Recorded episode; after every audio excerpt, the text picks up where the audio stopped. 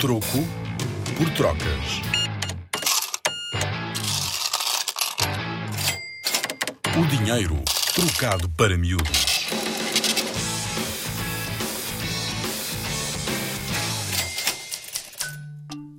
Como surgiram os bancos? Não, não estou a falar dos bancos do jardim.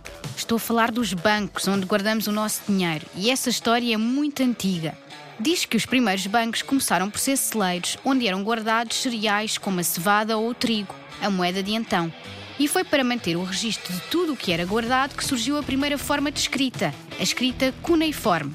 Tudo isto aconteceu há mais de dois mil anos na Mesopotâmia.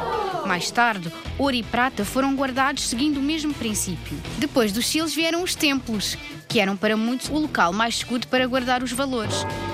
Na Idade Média, os ourives e os cambistas começaram a desenvolver ofícios de banqueiro, emprestando dinheiro a príncipes e reis. Os primeiros bancos começaram por ser empresas privadas. O banco mais antigo do mundo, que ainda hoje se encontra em atividade, foi fundado em 1472 em Siena, Itália. Um banco faz muitas coisas. Só para teres uma ideia, vou-te dizer algumas: depósitos, empréstimos, cartões, guarda-valores. Com a Rádio Zig Zag e o Museu do Dinheiro, vem ouvir dinheiro como nunca o viste.